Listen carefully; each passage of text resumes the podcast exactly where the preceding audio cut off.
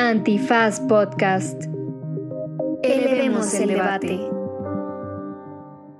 Hola, hola, bienvenidas, bienvenidos, bienvenides a otra cita de su Estética Unisex. Estética Unisex. Con Jimena Ábalos. Disponible en Spotify, Apple, Google o cualquier lugar donde escuches podcast.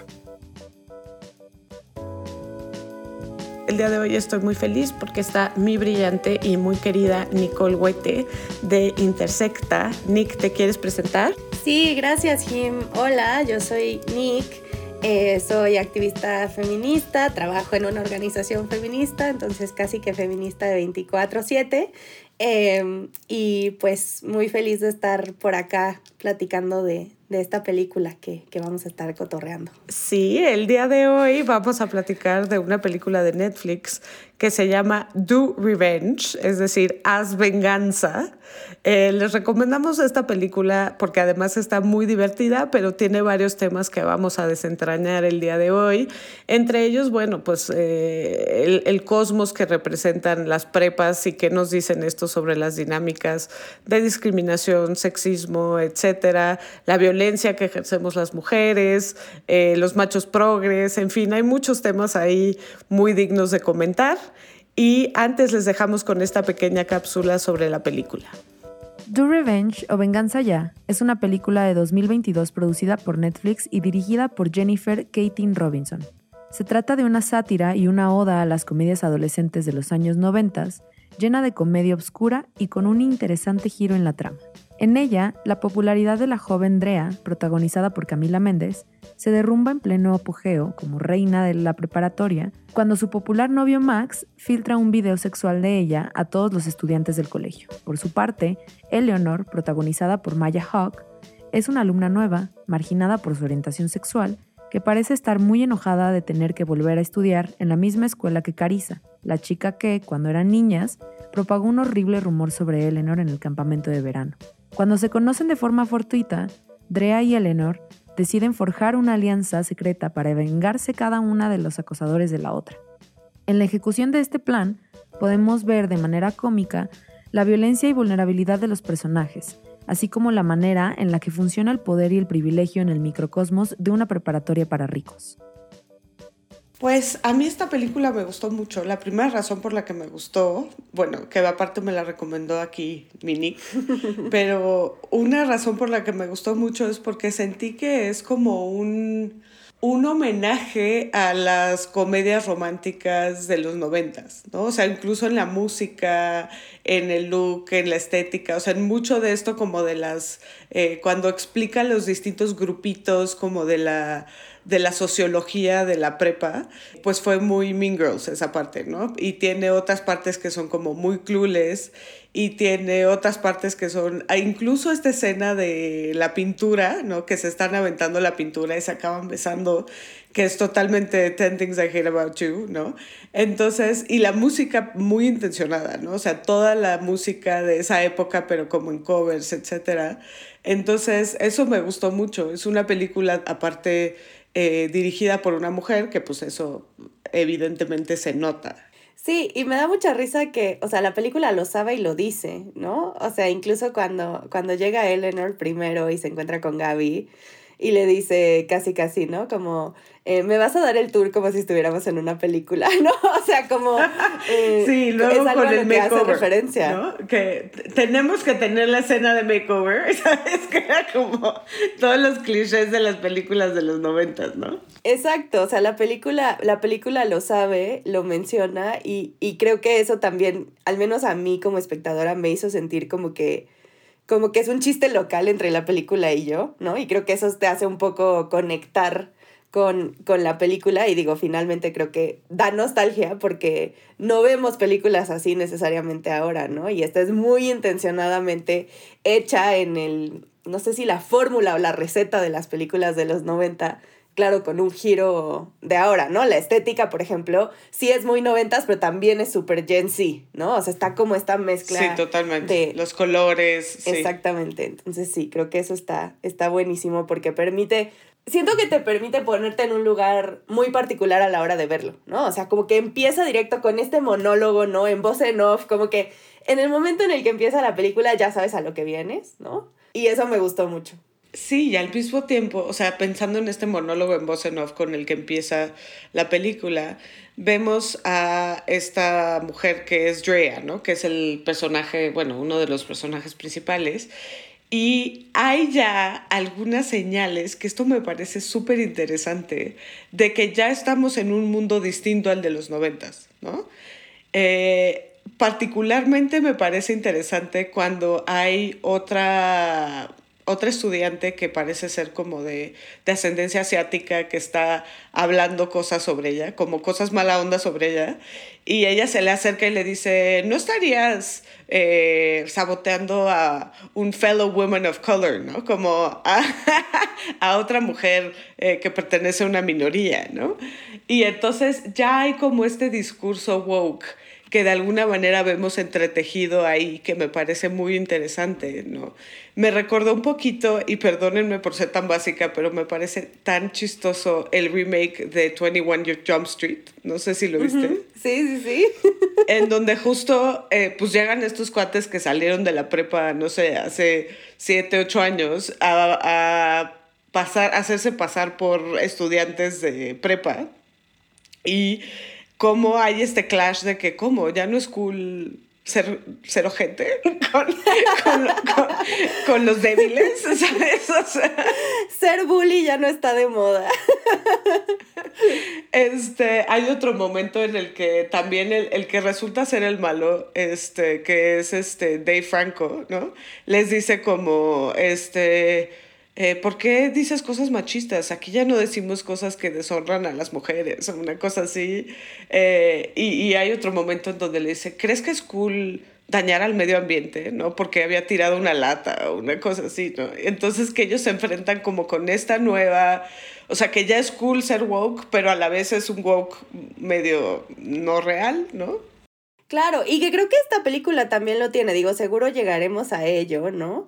Pero pero creo que justamente utiliza mucho de esto, o sea, creo que lo hace en dos niveles. Creo que por un lado lo hace em, muy intencionalmente, ¿no? Y platicaremos de, del personaje eh, del que es el novio de Drea al principio, ¿no? Eh, y todo lo que hace eh, para ser el gran aliado de las no, mujeres. No, sí, eso, o sea, amerita conversación por sí misma, porque todos conocemos a uno de esos, o sea. Todas, todas. pero además de eso, o sea, ese es el nivel como en el que la película siento que nos está diciendo, nos estamos burlando de esto, ¿no? Pero también está el otro nivel donde Drea se la cree, ¿no? O sea, Drea se la cree que como viene de eh, un contexto que no es el mismo que el de sus eh, compañeras y compañeros, entonces puede jugar estas cartas, ¿no? O sea, como jugar la carta de eh, le vas a hacer eso a otra estudiante que viene de una minoría, ¿no? Em, y entonces creo que está muy interesante ver cómo se comparan esos dos niveles, porque hay uno donde o sea, incluso Drea sabe que lo está explotando, ¿no? Su ex. Pero hay otro donde nosotras vemos que ella está replicando y más hacia el final, ¿no? Eh, quizás desde el principio como que nada más decimos, bueno, pues está como utilizando las herramientas que tiene a su disposición, ¿no? Pero creo que ya hacia el final decimos como, no, o sea, como ella se la creía, ella se la creía de verdad que estaba en una situación como súper desaventajada comparada con las demás personas y que eso le daba ciertos permisos, ¿no? Eh, que también llegaremos a ello, pero me parece muy interesante cómo la película juega en estos dos niveles, porque por un lado te lo está poniendo así en la cara, ¿no? De que quiere que te rías de eso, y por el otro lado siento que cuesta un poco más de trabajo llegar al, ah, no mames, sí está como sacándole el jugo a este discurso, ella también. Claro, sí. Sí. Y creo que también, o sea, creo que la vemos, o sea, pensando en el personaje de Drea, y, y, mi primera reacción es esta, como la que teníamos con los Humphrey en Gossip Girl, que yo no sé si tuviste Gossip Girl, pero que tenían un departamento espectacular en Dumbo que cuesta millones y millones de dólares, pero eran los pobres de la prepa, ¿no? Este, lo digo muy intencional, los pobres, este, porque obviamente no lo eran, ¿no? Eh, bueno, sí, todo es relativo, ¿no? Y lo mismo pasa un poquito con Drea Torres, ¿no? Que vive en una casa en Miami preciosa que cuesta sin duda más de medio millón de dólares, ¿no? Este, pero ella se cree como la total marginada por ese contexto y lo que te puede hacer el contexto, ¿no? Y creo que eso es una reflexión también muy importante de la película, ¿no? Las cosas a las que te lleva cierto contexto. Sí, y creo que justo algo, algo, o sea, ella en el primer monólogo tiene, eh, que es cuando le dicen, ay, se enteró, se enteraron que tu ropa es de, del ejército de salvación, ¿no? Este, y después lo utiliza para, eh, contra la que es como la brujilla, ¿no? Ay, es precioso, es precioso esto, ¿no? Es, es magnífico, o sea, es magnífico en términos de que a mí me dio mucha, eh, mucha felicidad ver eso, pero al mismo tiempo, como que cuando vi la película por segunda vez para venir, ¿no? Dije como, como que ya me empezó a incomodar ciertas cosas, pero dentro de esa parte ella dice, ¿no? Como de que, de que, o sea, no nos hagamos güeyes, a todas las personas nos importa el estatus, ¿no? Y eso me parece como fundamental para el resto de la película, porque como que no está jugando nada más esta carta de como, ay, pues justo soy la, la pobre, ¿no? Sino que está diciendo, no nos hagamos güeyes, o sea, todo mundo nos importa el estatus. Yo he, ¿cómo dice? Dice, yo he como casi casi manufacturado a esta persona por los últimos 17 años, ¿no? O sea, como que, como que es súper intencional todo lo que ha hecho porque sí le importa, ¿no? No porque es la única manera de llegar a la Ivy League que quiere, porque esa es un poco la justificación que te dan, ¿no? Pero en realidad no es solo eso. Sí, totalmente de acuerdo. Eh, entonces, nada. Sí, totalmente de acuerdo con esto. O sea, y cómo juega también con estas dos cosas, ¿no? Porque por una parte sí es cierto, de alguna manera, que ella es una minoría, que ella es, eh, no sé, alguien que está en una situación de desventaja en ese entorno en específico, ¿no? Sin embargo, pues también es algo que ella sabe jugar a su favor de una manera pues que además es muy cómica para nosotros quienes estamos viendo la película, ¿no? Y creo que eso, o sea, me lleva a una reflexión que digo, obviamente estoy haciendo esta reflexión desde el lugar en el que estoy como una mujer, ¿no? Urbana, privilegiada, blanca, o sea, ¿no? Creo que es importante enunciar desde dónde hablamos, pero me lleva a esta reflexión donde Em, pues sí, como tus circunstancias de vida, por llamarlo de cierta manera, no son la totalidad de quién eres, tanto para lo bueno como para lo malo, ¿no? O sea, eh, como que, como que el que ella haya pasado por eso no la hace automáticamente una persona pues que le importa que las demás personas se la pasen bien en la vida, por ejemplo, ¿no? O que las demás personas, al contrario, ¿no? O sea, y, y creo que ella lo enuncia muy bonito en una parte de la, de la película, donde está eh, con Eleanor, ¿no? Cuando Eleanor se queda a dormir en su casa, que además nunca había dejado que nadie fuera a su casa, ¿no? Y esto es importante porque justo, aunque es una casa que a todas luces se ve que es preciosa y todo, ¿no? Eh, pues no es la mansión que tienen todas las demás personas con las que estudia. Em, y, ella se lo dice, ¿no? Tal cual, o sea, le dice que está, eh, que, que siente que se ahoga en su enojo, ¿no? O sea, que tiene un nudo en el pecho, y, y, tomé notas específicamente, ¿no? Dice, como tengo un nudo en el pecho, que por supuesto empeoró con lo de Max, ¿no? Eh, o sea, empeoró con esta situación donde su contenido íntimo fue difundido sin su consentimiento, ¿no? Y además gaslighteada por el novio, ¿no? O sea, como una cosa sobre otra. Y ahorita lo platicaremos. Em, pero esta cosa de que ella dice, o sea, pero ese enojo ya estaba ahí y siento que me ahogo en el enojo, ¿no? O sea, como, y eso, y eso me parece también muy interesante porque normalmente tenemos estas historias de quienes vienen de contextos eh, pues precarizados donde tampoco se les permite eso, ¿no? O sea, tampoco se les permite el enojo, como que tienen que ser las personas que siempre, pues no sé, o sea, son como súper empáticas y súper conscientes de todo, ¿no? Y Dre es así, que no, ni madres, o sea, yo estoy enojada, yo le voy a hacer culeradas a la gente, ¿no? Entonces, eso también me pareció muy, muy interesante de la, de la película.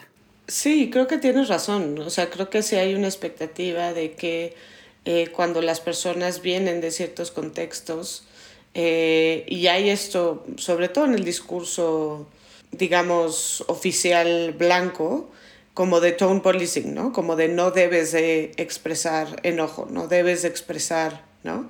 Y en ese sentido, pues también las cosas que hace, y no las estoy justificando para nada, eh, vienen de ese lugar, ¿no? Donde dice no, ¿no? Y a la goma con todos ustedes, ¿no? Y que se siente justificada de alguna manera porque cree que todos son unos niños ricos que vienen de privilegio.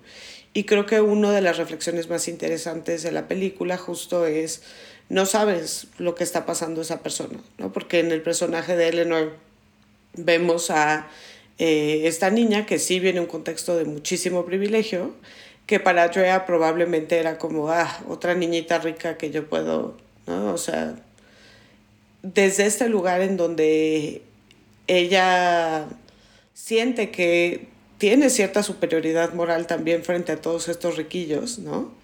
Y ve, o sea, pues gran parte de la historia es como empieza a tener empatía y empieza a tener una relación de amistad por primera vez y empieza a hacer comunidad con Eleanor, ¿no? Y también se da cuenta que pues siendo una, una chava queer, pues que también no la ha pasado fácil, ¿no? Y que también ha sido un contexto difícil para ella y que también ha vivido pues mucho rechazo en ese contexto, ¿no? Sí, y se permite mucha vulnerabilidad con Eleanor, ¿no? O sea, creo que justo, o sea, y justo Eleanor se lo dice. Digo que ya después cuando te... o sea, es que siento que es una cosa totalmente distinta verla como sin saber en qué termina la película y luego volverla a ver, ¿no? Que, que fue lo que, lo que hice para, para prepararme para, para venir.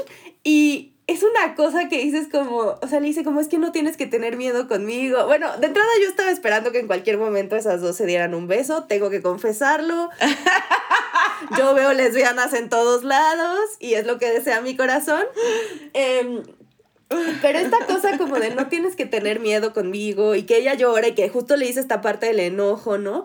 Eh, o sea, a mí la impresión que me da es que nunca se había permitido esa vulnerabilidad con otras personas, porque también tienes que tener de cierta forma, pues un caparazón para aguantar esas situaciones, ¿no? O sea, y tienes que reaccionar, o sea, a mí, Drea, lo que me parece es como la, la definición de un perrito lastimado, ¿no? O sea, como que cuando un perrito está lastimado, no importa lo que quieras hacer y aunque lo quieras ayudar, o sea, reacciona de una manera violenta, ¿no? Eh, y siento que es eso, ¿no? O sea, ella frente a todas las situaciones es así como de que, ah, me van a fregar a mí, pues yo las friego primero, ¿no? O sea, como que eso es un poco... No, y que pues es, te puedes identificar, o sea, sin justificar las cosas que ella hace. Creo que podemos identificarnos con esta parte de Drea en donde ella se siente profundamente lastimada, profundamente en desventaja y reacciona desde ahí, ¿no? y reacciona, y esto es una parte pues que recuerda mucho a Mean Girls también, porque Mean Girls está basada, y cuando platicamos de Mean Girls en la estética, está basada en un, grupo, en un libro de sociología que se llama Queen Bees and Wannabes, en donde justo se estudia el cosmos de una prepa eh, para entender estas relaciones, ¿no? desde el punto de vista sociológico. Y es muy interesante porque uno de los puntos que hace es como a las mujeres no se nos permiten estas violencias abiertas, ¿no? O sea, de golpear a alguien, de, este, no sé, de físicas, ¿no? Eh, de decir groserías, ¿no? Ese tipo de cosas. Y entonces las violencias que sí se nos permiten son estas violencias que vemos aquí, ¿no?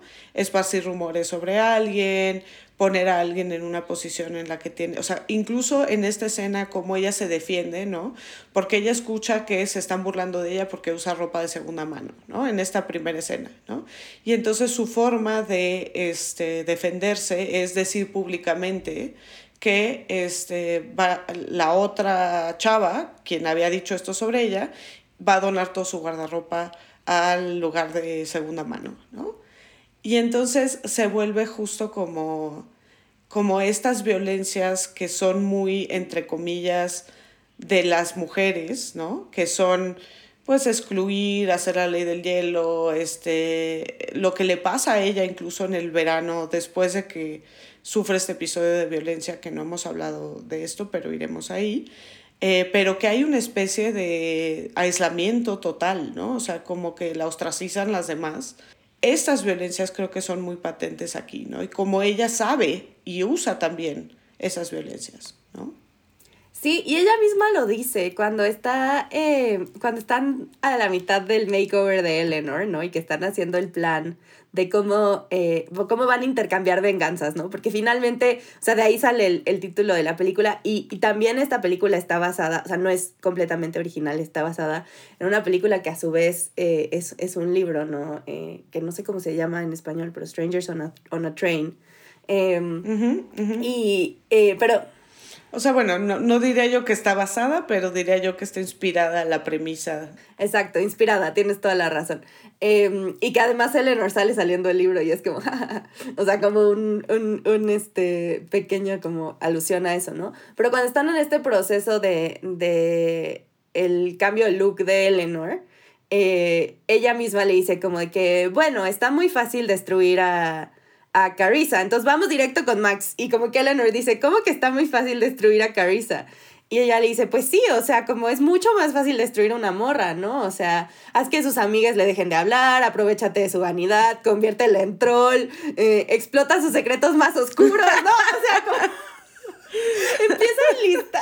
Y que son todas las cosas que vimos en Mean Girls que hacen, ¿no? En contra de Regina George, ¿no? Para. para El plan para destruir a Regina, o sea, tal cual, ¿no? Exacto, em, sí. Y bueno, y obviamente la parte, ¿no? Como del slot shaming, este, que, que también es central y que también es central a la historia de Drea eh, en específico.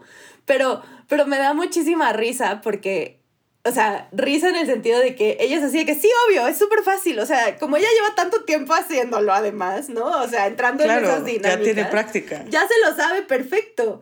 Em, y creo que eso también nos dice justo de estas, ¿no? O sea, como qué violencias tenemos autorizadas, porque, y, y, creo que esto nos permite regresar al tema de precisamente lo que pasa con, con Max, su exnovio, eh, porque cuando es violencia física, ahí sí no está autorizada, ¿no? O sea, cuando Max filtra su video, ¿no? Que además, o sea, como que dan a entender que le dice que la ama y así, solo como para convencerla de que le mande el video. Eh, y cuando él lo filtra y ella llega y le dice como de que qué onda, ¿no? Y él dice, no, no, no, este, me hackearon, no fui yo, no sé qué. Lo que hace ella es darle un guamazo en la cara. Y eso sí no está autorizado. Eso sí detona todo lo demás. Por supuesto, por supuesto. Y que me recuerda mucho a otros episodios de esto que hemos hablado, ¿no? Que cuando reaccionas tú de manera desproporcionada, eh, o bueno, no desproporcionada, proporcionada, de hecho, o sea, lo que le habían hecho era muy grave, ¿no? Estamos hablando de que filtró un video íntimo que ella le manda, etc. Eh, y, y ahorita, o sea, hablemos un poquito de esto, ¿no? De, de Drea y este video, ¿no? Porque siento que ella hace ese video también un poco para seguir complaciendo a Max, porque Max es uno más de sus cosas que le dan estatus y que le, permiten esta sensación de que tiene poder y que está en control en este entorno que le es adverso de alguna forma, ¿no? Y entonces lo hace un poco para mantener a Max, que es un ingrediente de su estatus, ¿no? Pero desde que lo mandó, mi primera reacción, y aquí está mi patriarcado internalizado, fue, no, no lo hagas, ¿sabes? Así de, no lo mandes, porque desde fuera, pues es súper obvio, ¿no? Que, que el, el, tipo va a usar esto de manera equivocada, ¿no? Y pues obviamente no es responsabilidad de ella, es responsabilidad de él, pero sí tuve esta reacción como de señora, como de, no lo hagas, ¿sabes? Así como de, no, niña, no, niña, no lo hagas, ¿sabes? Así como... Pero creo que... Eh, eh, volviendo a este episodio que me parece súper ilustrativo, Minique, qué bueno que lo sacaste, de cómo el puñetazo es lo que a ella le termina, o sea, es mucho más violento lo que él hizo, que fue filtrar un video. Aunque claro, él lo niega, ¿no? Él dice, no, me hackearon y la madre, pero pues todos sabemos desde el principio que por supuesto que sí fue él, ¿no? Pero eh, cuando ella reacciona con el puñetazo, entonces hay ahí está, eh, la directora la manda a llamar y le dice, tú no eres inteligente porque esto no fue estratégico, ¿no? Que también hablemos de la directora, es maravilloso que sea este, Sarah Michelle Gellar, que fue aparte estrella de tantas de estas, ¿no? De tantas de estas películas. Pero me recordó, y esto creo que ya lo dije en algún episodio de la estética, pero me recordó a una vez que leí un texto de una mamá que decía que eh, llevaba meses su hija quejándose de que el niño que se sentaba atrás de ella le, le tronaba el brasier en la espalda y le desabrochaba el brasier, ¿no? Y que en una de esas veces, después de ya haberle dicho muchas veces, después de haberle dicho a la profesora, después de, ¿sabes?, de, de haber tratado otras maneras de resolver el conflicto y él seguía violentándola de esta manera, ella reacciona y también le da un puñetazo en la cara y por supuesto la mandan a la dirección y mandan llamar a los papás y le dicen a ella, esta, tenemos cero tolerancia para la violencia, etcétera, ¿no? Y ella dice, ok, pero ¿y esta otra violencia? No, o sea, como, ¿y a él qué le van a hacer? ¿No? O sea, esta violencia que eh, es patriarcal y que eh, está normalizada, ¿no? Y que es tan fácil salirse con la suya, ¿no? Que es lo que pasa con Max aquí de alguna forma, ¿no? Y es que no solamente se sale, o sea, creo que con Max no solamente se sale con la suya, todo lo puede convertir en algo positivo hacia él. Claro, lo, capitaliza. impresionante. Pero sí, o sea, sí creo que justo esto que dices, ¿no? O sea, lo que él hace em, no se ve como una violencia en términos de lo que es sancionable por la escuela incluso, ¿no? Porque creo que la directora lo reconoce, o sea, la directora sabe que está jodido y se lo dice. Sin embargo, como que, o sea, también si pensamos dentro del marco de actuación que muchas veces tienen las autoridades, pues ese tipo de cosas ni siquiera están contempladas, ¿no? Pero lo que se me hace todavía más interesante es justo las otras violencias que ejerce ella misma, ¿no? O sea, creo que para mí algo que es fundamental en esta película es que, o sea, todo mundo es culero, culera, culere con las otras personas. Creo que la única que se salva es Gaby, que es un ser de luz precioso, que lo único que tiene es eh, de malo es haber nacido en la familia en la que nació, pero en realidad todas las demás personas en algún momento u otro hacen algo que no está chido, ¿no? Em, y eso me hace pensar, o sea, cómo cómo se nos desmonta un poco eh, esta narrativa que ahora estamos viendo mucho en los feminismos de que las mujeres no podemos ser violentas, ¿no? Y eso me gusta, o sea, em, en, la, en, la, oficina, en el trabajo, luego tenemos esta conversación de que las mujeres deberíamos de tener el mismo derecho a ser culeras que otras personas y podemos debatirlo, ¿no? O sea, yo no sé si necesariamente estoy tan de acuerdo, pero, o sea, entiendo cómo puede ser algo em, refrescante ver, ¿no? Eh, que se dan permiso todas, o sea, todos los personajes y las morras en específico eh, tienen este permiso de ser culeras, pero lo que me llama la atención es justo eso. ¿Qué violencias sí se sancionan y qué no cuando las ejerce la misma persona? ¿No? O sea, porque porque después pasa, no sé, o sea, que manda al, personaje de Sophie Turner, que no me acuerdo cómo se llama, pero que en los cinco minutos de lo que, que está en la película es fantástica y magnífica y quiero por siempre. Sí, creo que se llama Erika, si no mal recuerdo, pero sí. Creo que sí es Erika, ¿no? Eh, diciendo como, eh, I don't do cocaine, ¿no? I don't even know what it looks like. Eh, y, pero cuando hace eso, o sea, eso es hiper violento hiper violento, ¿no? O sea, literalmente, no solamente es... No, ella tiene muchas estrategias muy violentas. Sí, y digo, esta es una, una de tantas, ¿no? Em, pero otra vez, nadie sanciona eso. Lo único que le sancionan es la violencia física, que además siento que es como la que es más, ¿cómo decirlo? Em, espontánea. Claro. ¿No? O sea, como que las demás vienen de, de estrategias construidas, ¿no? O sea, aunque surgen en el momento, ¿no? Vienen de estrategias construidas. Sin embargo, creo que el... Sí, claro, de alguna manera son más premeditadas estas estrategias Ajá. de violencia. Ajá. Y, y, lo que es como lo espontáneo, que es el madrazo en la cara a Max, ¿no? Eso sí es lo que detona un montón de cosas, ¿no? O sea, detona que la pongan, que la manden a hacer servicio comunitario, detona que la pongan como, eh, ya sabes, como en la tablita así de que te podemos correr, ¿no? Eh, finalmente, eso es lo que hace que no la admitan en Yale, porque le mandan el, artículo, ¿no? Y que otra vez, ahorita lo platicaremos sobre cómo capitaliza, ¿no? Eh, el artículo en el que él habla de cómo fue atacado, ¿no? O sea, porque además en inglés usan una palabra muy específica que es assault. O sea, que esa palabra, o sea, eh, al, menos las feministas la... La asociamos además con violencia sexual, sí. Exacto, con violencia sexual, ¿no? O sea, no tenemos necesariamente, eh, o sea, una traducción como exacta de esa palabra, pero es como el ataque, ¿no? Eh, y entonces él, él, utiliza esta palabra y mandan este, esta nota a Yale y entonces por eso no la admiten, o sea, como eso es lo que detona un montón de cosas y me queda claro que es intencional por parte de la, de la directora y de la escritora, ¿no? O sea, pero está muy interesante como ver que sí se nos autoriza como mujeres y que no se nos autoriza, ¿no? Sí, y en ese sentido, pues yo me siento identificada. O sea, ¿quién no le ha pasado, no? que eh, sobre todo con, en una discusión con un vato, ¿no? Que eh, te dicen una cosa espantosa, horrible, eh, violenta, y en el momento en el que reaccionas desde un lugar de, ¡ah! ¿no? de furia absoluta, entonces, oye, pero ve cómo te pones, ¿no? O sea, como qué loca eres, ¿no? Porque te estás poniendo así. Y creo que habla de esto, ¿no? También es una conversación que estaba teniendo el otro día con, con Vida Ortega, como de el derecho a la maldad, de alguna forma, ¿no? Y estaba leyendo un libro donde, donde habla, e, es un libro que se llama I Love You But I've Chosen Darkness, ¿no? que me encanta el título pero habla un poco de la experiencia de una mujer en su depresión postpartum y de cómo eh, pues navega ese momento tan incierto de su vida.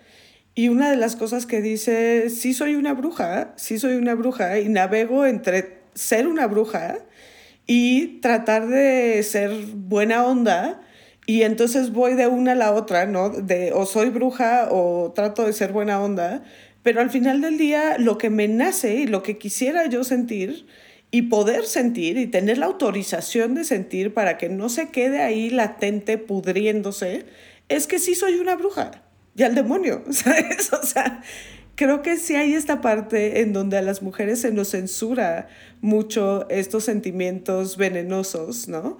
Y de alguna manera pues siguen ahí, ¿no? Nada más que salen de maneras más... Eh, quiero decir sutiles, pero igualmente violentas, ¿no? O nos consumen, que es un poco lo que decía Andrea, ¿no? O sea, aunque ella incluso sí ejerce estas violencias, ¿no? Finalmente es tanto el veneno lo que trae adentro que tiene este nudo que dice, ¿no?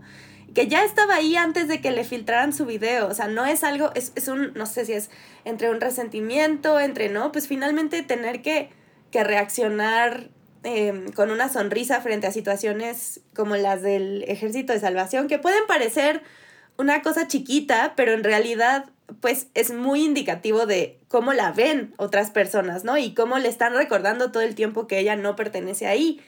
Y entonces siento que es eso, ¿no? O sea, como si no podemos sacarlo y muchas de nosotras no podemos quizás trabajarlo porque, y fue apenas el Día de la Salud Mental, ¿no? Eh, y no es posible para todas las personas. De hecho, hay una parte, perdón que me ría, pero Eleanor le pregunta, ¿vas a terapia? Y Dre así como que, obvio no. Y es como... o sea, a ver. Y es como... Ajá, yo me río, yo me río en, en así como tú decías de que, de que eh, en, lo veías como la, casi casi que la, la mamá o la tía, así de que hija, no lo hagas.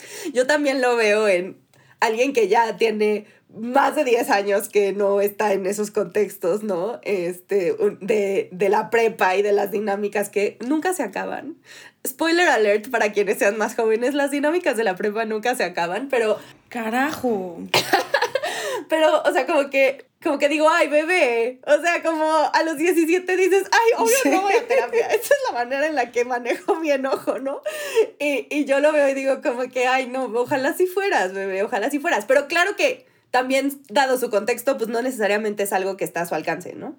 Em, y, y, y, eso me llama mucho la atención también, ¿no? O sea, porque entonces ahí tal cual te dicen, como, no, esta morra no tiene maneras de sacar su enojo que no sea a través de esto, ¿no? O sea, no, no las tiene, no tiene herramientas. Y otra vez, esto no es para justificarla. Creo que no hay un solo personaje que sea justificable de esta película excepto, excepto Gaby, insisto. no, no, toquemos a Gaby, es, es una, un, ser de luz precioso. Esto que dices me lleva a pensar también en, a ver, y, y creo que es difícil verlo en el personaje de Drea porque desde mi punto de vista, y quizás estoy sesgada, sí es una actriz que hasta cierto punto es white passing, ¿no? Aunque sí, eh, es latina, etcétera, siento que es muy hegemónica en muchas cosas. ¿no? Sí, guapísima. Pero creo que sí vemos, eh, o por lo menos hacen el intento de ilustrar justo con lo que dices del, del Salvation Army, como estas violencias sistemáticas que viven las personas que eh, son de minorías culturales y raciales en un contexto tan hegemónico, ¿no? Y que es algo que incluso afecta profundamente a la psique y a la salud, ¿no? Eh, las personas médicas con perspectiva racial, por ejemplo, hablan mucho de esto, ¿no? De cómo es eh, una cosa que se puede medir el detrimento a la salud que tienen las personas negras en Estados Unidos por tener que estar enfrentando constantemente esta discriminación estructural en todos los ámbitos de su vida, ¿no? Entonces creo que podríamos contemplar eso, ¿no? Y pensar que no es menor que ella ha navegado todos los días esta violencia y ha encontrado estas herramientas sí violentas para hacer frente a esto, ¿no? Pero a qué punto, y esta es una reflexión que me parece como muy pertinente a la película, porque aquí estamos spoileando, ¿no? Pero el plot twist es que la venganza era en contra de ella, ¿no? Porque ella había hecho culeradas de las que ya ni siquiera se acordaba, ¿no? Y entonces Eleanor sabe eh, perfectamente que ella va a caer en todo lo que ella dice, en todo lo que ella hace. O sea, todo fue una trampa en la que ella cayó redondita porque Eleanor está previendo que ella va a actuar de esta manera, ¿no? Incluso eh, la premisa Strangers on a Train, que es yo hago tu venganza, tú haces mi venganza y así nadie nos puede conectar, ¿no? Y eso no nos va a poder perjudicar, ¿no? Incluso eso fue algo que fue previamente manufacturado por la propia Eleanor, ¿no? Porque sabe cómo va a reaccionar ella. Y entonces, ¿hasta qué punto, desde este lugar de reacción, desde este, desde este lugar que tiene en el pecho, desde este lugar de bruja, insisto, ya te conviertes en eso? Sí, o sea, creo que, híjole, es que hay, hay tantas cosas en eso que, que me parecen súper interesantes, o sea, porque desde esto de no se acuerda lo que le hizo a Eleanor, o sea, eso me parece. Porque además el error se lo describe. O sea, y, y después se lo dice, ¿no? Te lo describía así de que todo el detalle y ni siquiera te pasó por la cabeza, ¿no? Em, y, pero, pero regresando un poco a, a lo que decías de, de, cómo hay una cosa sistémica, sí, no solo es lo del Salvation Army, también en esa primera escena alguien dice como de que, o sea, todo el mundo sabe que su amiga le pagó la fiesta, ¿no? ¿No? O sea, como que esta, era esta fiesta gigantesca, súper... en una este, mansión. En una mansión de que derramaba opulencia, ¿no? O sea, y, es como, todo el mundo sabe que esto no se lo pagó ella. O sea, aunque ella juega el juego, todo el mundo sabe que no pertenece ahí, ¿no? Em, y entonces sí creo que pues está recibiendo ese mensaje todo el tiempo, ¿no? O sea, no perteneces aquí, no perteneces aquí, no perteneces aquí.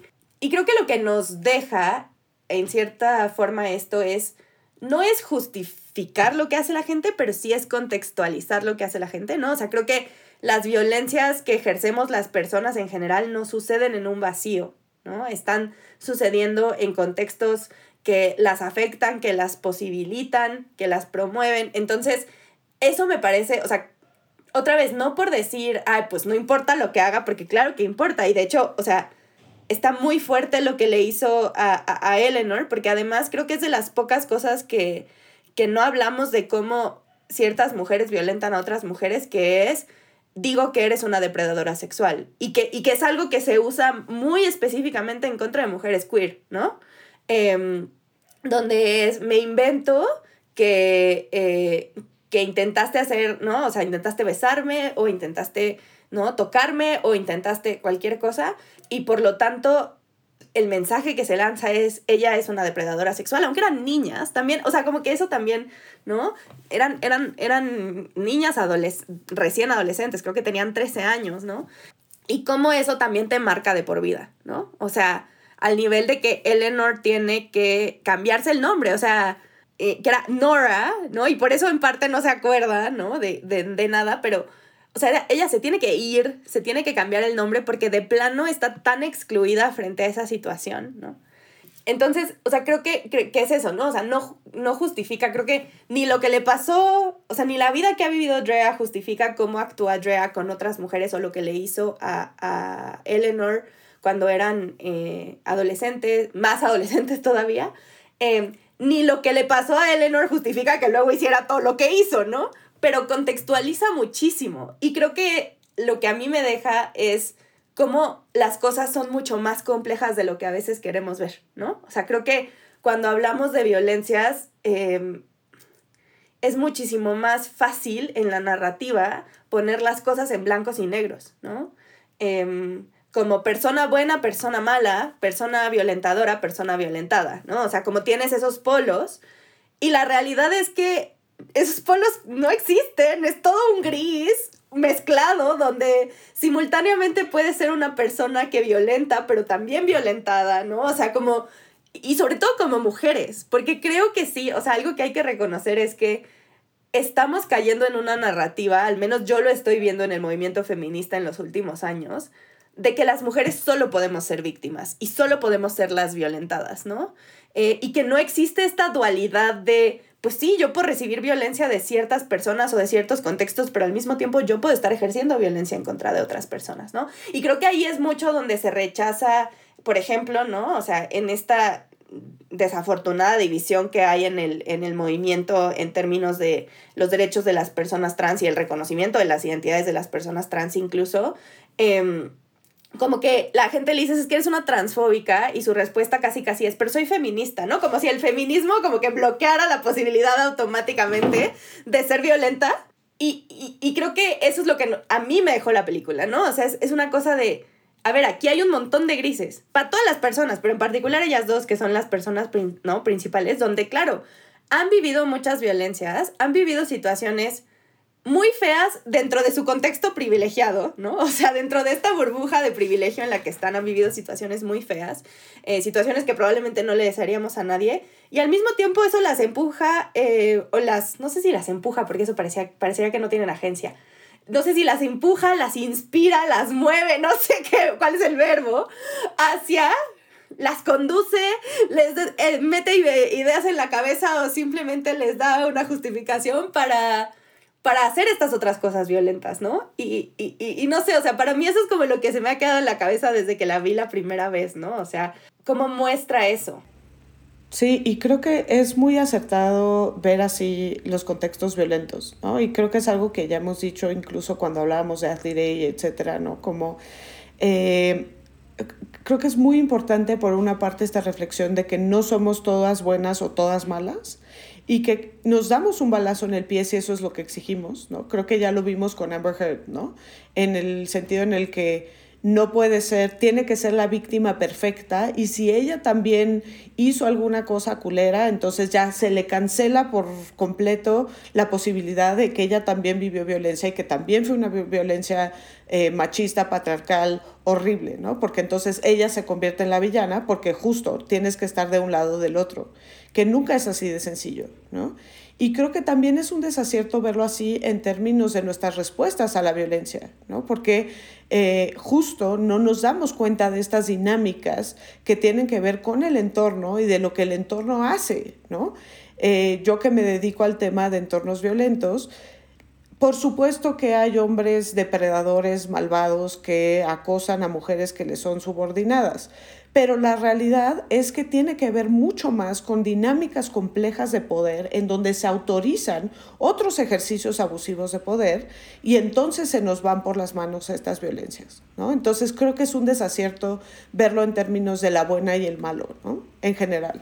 Sí, Sí, incluso, y, para regresar al personaje de Max, ¿no? Incluso con Max. Sí, vamos ahí. incluso con Max, ¿no? Que, o sea, cada cosa que hace. Sí, sí es detestable. O sea, sí, pero aparte todo su ser es detestable. O sea. Es detestable, pero hubo un momento en el que me sentí mal por él. O sea, ¿sabes? Como. Yo no.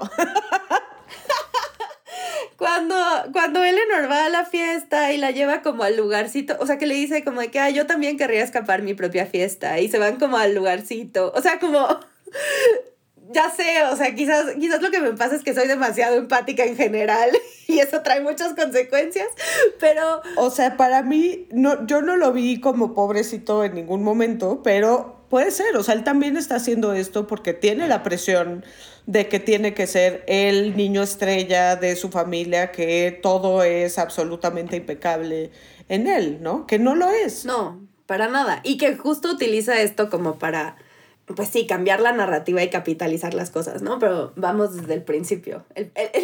o sea, sí, vamos a Max, porque Max ah, comete este acto que es muy violento, que es filtrar el video de Drea, ¿no? Que otra reflexión es el tema de pues, las pocas cosas que puedes hacer aún actualmente cuando hay este tipo de violencia digital, ¿no? Porque ya vimos que eh, las soluciones desde lo penal pues no necesariamente ofrecen la respuesta, ¿no? Porque pues no necesariamente sería la solución que este cuate se fuera procesado, etcétera, aunque de pronto sí dices como que tendría que haber alguna consecuencia para esto, pero no necesariamente lo penal no lo resuelve, ¿no? Pensando en la ley Olimpia, etcétera.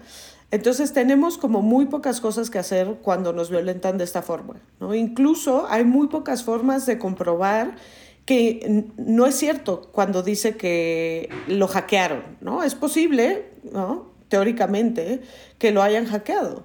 Sin embargo, sabemos que no lo hackearon, ¿no? Sabemos que es algo que él deliberadamente circuló porque eh, como una violencia machista, sexual, como siempre, ¿no?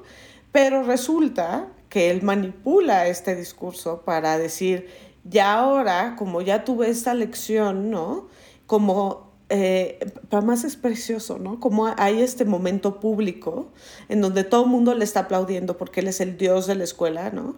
Y en algún momento cae de su estatus de dios y entonces él se da cuenta y tiene que recuperarlo y la manera en la que usa para recuperarlo es esto de voy a formar el club que es chistosísimo los aliados heterosis en contra del patriarcado una cosa así. Los hombres cis hetero eh, championing no o sea como a los estudiantes las estudiantes que se identifican como mujeres. La liga de los hombres cis hetero Ajá, todo políticamente impecable, ¿no? O sea, no me voy a llamar aliado, no me voy a llamar feminista, voy a hablar de la liga de hombres cis hetero que eh, championing, no defender, championing, ¿no? Enaltecen las causas de las mujeres, de la, no, no, no de las mujeres, de las estudiantes que se identifican como mujeres. Eh, female, ¿no?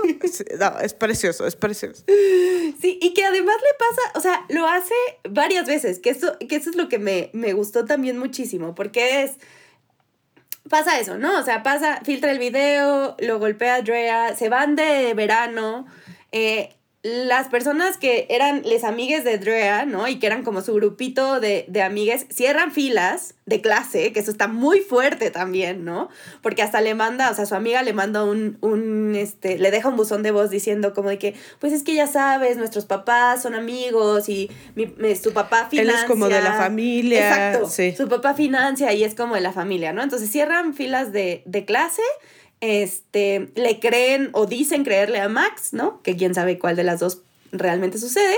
Este, y luego hace esto, ¿no? Y todo el mundo, wow, sí, lo máximo, el más aliado, ¿no? Lo ponen en la revista, este, como de la escuela, en la portada, contando, contando su verdad de cómo fue víctima de un ataque por parte de Drea. Em, pero además, a mí me gusta mucho, o sea, cuando exponen que le ha estado poniendo el cuerno a la novia con todas. O sea, con todas, ¿no? Ah, es precioso, es precioso esto, es precioso. Me, me da mucho, o sea, me, me encanta, o sea, me encanta en términos de la película lo odio en la vida real porque sí es lo que pasa. ¿no? Por supuesto, sí es lo que pasa. Donde de pronto es así como, eh, ¿cómo vamos a convertir la narrativa de que están hablando con gente de relaciones públicas? Son son criaturas de 17 años que tienen a personas de relaciones públicas para manejarles la narrativa. Y entonces al final le sale bien al morro, porque es como que sí, y el poliamor y la no monogamia ética y no sé qué, o sea, ¿Qué tal? Pero además es cierto cómo se manipulan estos discursos, los dos. O sea, por una parte el discurso del aliado heterosis que en realidad se aprovecha de eso para cometer todo tipo de sexismos, ¿no? Eh, que en realidad eh, es el más machín del mundo, pero tiene un discurso super woke, ¿no? Y por otra parte, porque aparte lo vemos que sigue cometiendo estas violencias de alguna manera, ¿no? Sigue ridiculizando, sigue queriendo ligarse a Eleanor mientras anda con la otra, o sea, no hay nada ético en la manera en la que se comporta el Max. Sin embargo, tiene este discurso, ¿no?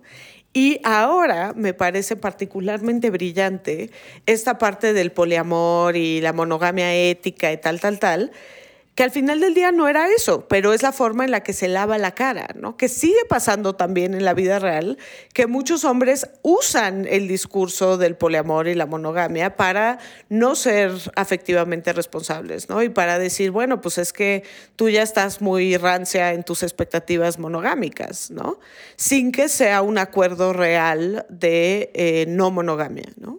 Sí, y lo que me parece también impresionante eh, es como, o sea, impresionante y no, porque otra vez lo vemos todo el tiempo, es que ni siquiera se le ocurre a él, se le ocurre a la de relaciones públicas de su novia.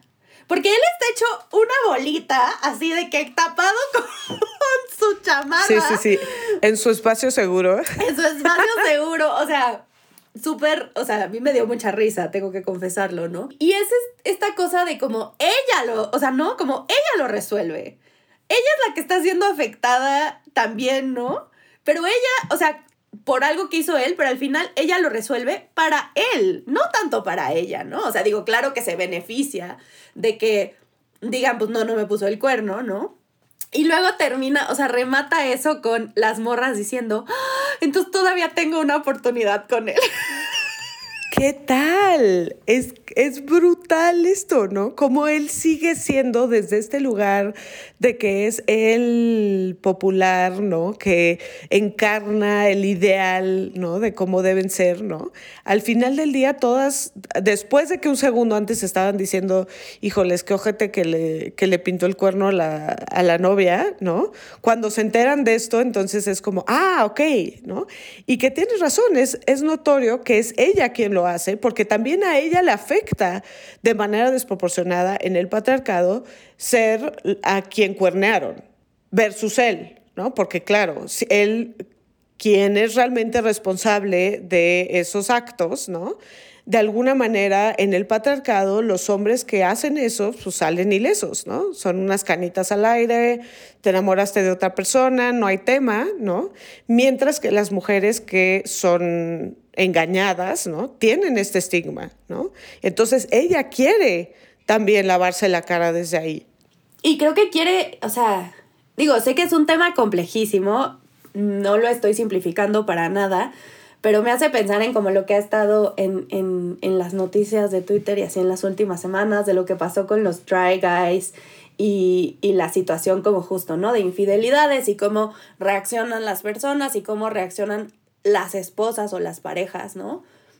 Que es también cerrar filas, ¿no? O sea, y, y, creo que se entiende, ¿no? O sea, frente a una situación así se entiende, pero a mí lo que me llama muchísimo la atención es que es ella. O sea, porque una cosa creo que es cuando son ellos y como que ellas aceptan como que un poco pues no les queda de otra, ¿no? Como entrarle a esa dinámica. Pero aquí es ella la que la que lo resuelve al final, ¿no? Porque él es un inútil en ese momento, o sea, solo está ahí sentado hecho bolita.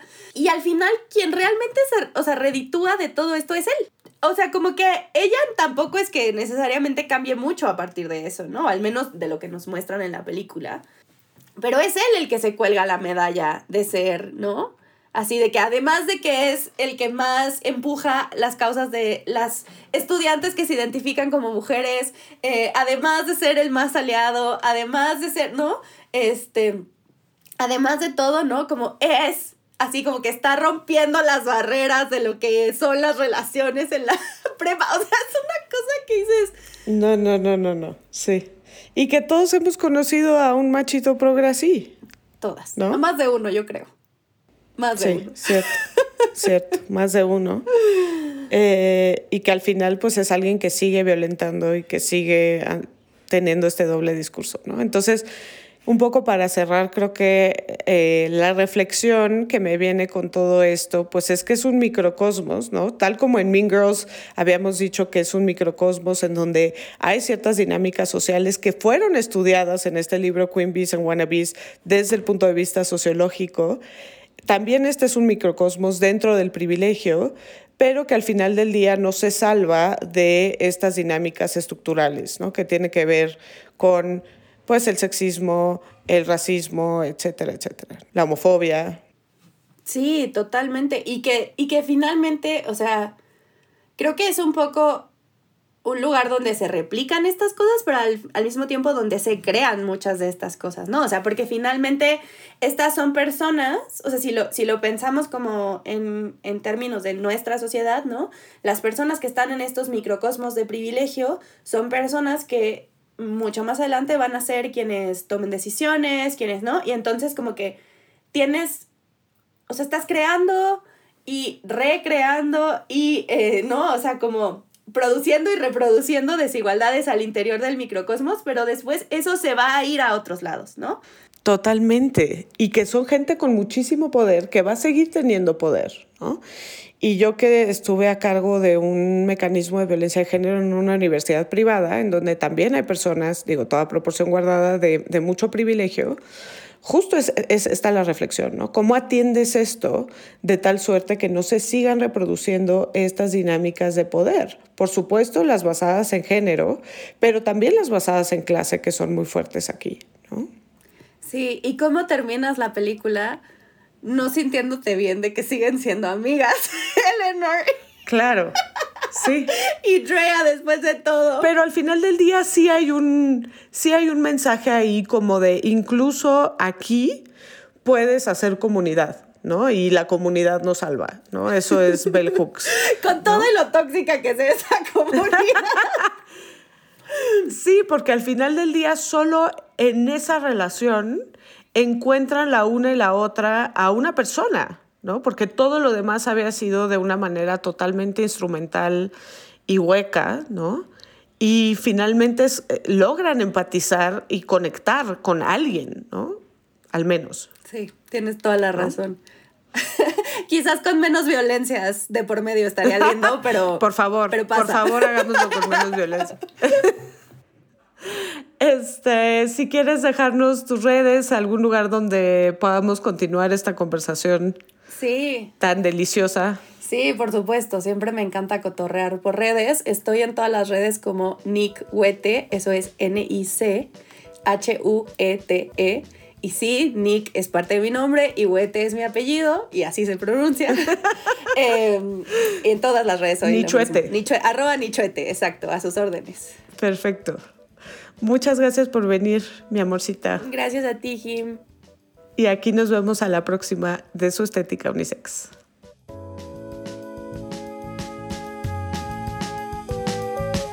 Estética Unisex con Jimena Ábalos. Disponible en Spotify, Apple, Google o cualquier lugar donde escuches podcast.